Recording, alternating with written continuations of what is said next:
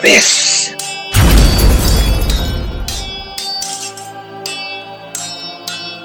Sobreviventes do RPG.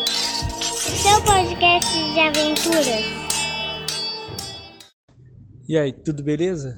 Meu nome é Tomás, eu sou o criador da personagem Lissandra Rosa Vermelha, que é uma ladra humana.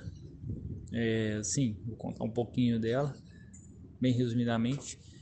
Ela teve uma infância muito traumática, sendo vendida por um escravocrata chamado Maçom.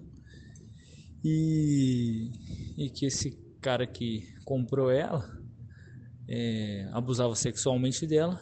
Quando ela fez aniversário aos 15 anos, ela conseguiu matar ele e fugiu. Esse maçom era de Quadira. Quando ela fugiu, ela foi para Taldor, que é uma região rival de Quadira.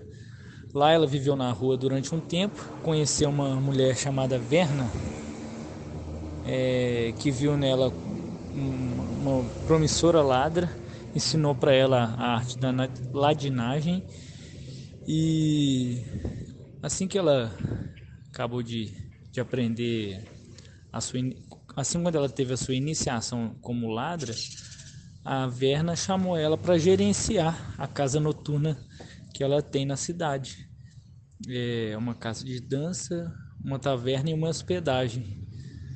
É, e ela gerencia essa, essa, essa casa noturna, vamos dizer assim.